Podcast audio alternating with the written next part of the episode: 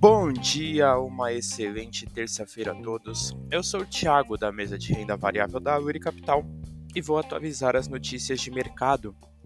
No mercado internacional, fechamento de ontem, o S&P 500 subiu 0,24%, DXY andou 0,05% e os Treasuries para dois anos tiveram uma alta de 0,78%.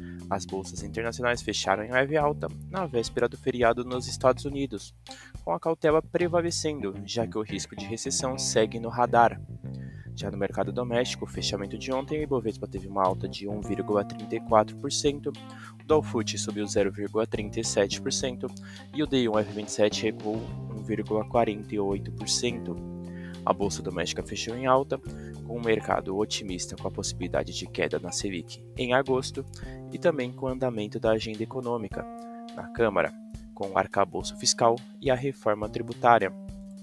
No radar doméstico, manter atenção com a discussão da reforma tributária na Câmara. Essas foram as notícias de hoje. Desejo a todos ótimos negócios.